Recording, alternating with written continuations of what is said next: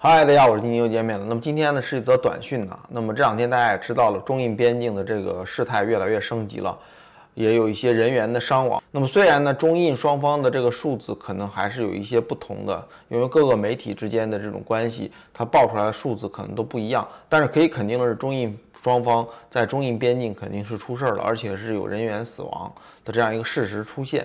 让我想起来的话，我这个月初的时候做了一期印度男孩关于这个月六月二十一号的日全食对全球范围内的影响。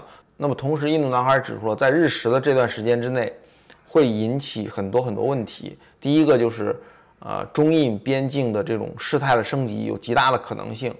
那么这次又让印度男孩说中了。那同时呢，给大家提醒一下，六月二十一日有一些禁忌吧，比如说啊，不能够。洗脸呐，不能够刷牙呀，不能够外出啊，不能够进食啊，啊，甚至于说不能够上洗手间，只是说在这个日食这段时间之内。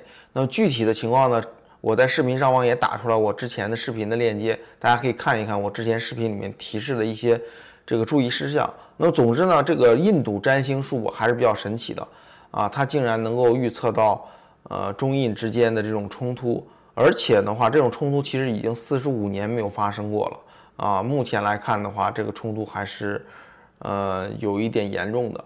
那么今天呢是一则短讯，我们暂时到这里，我们下期见，拜拜。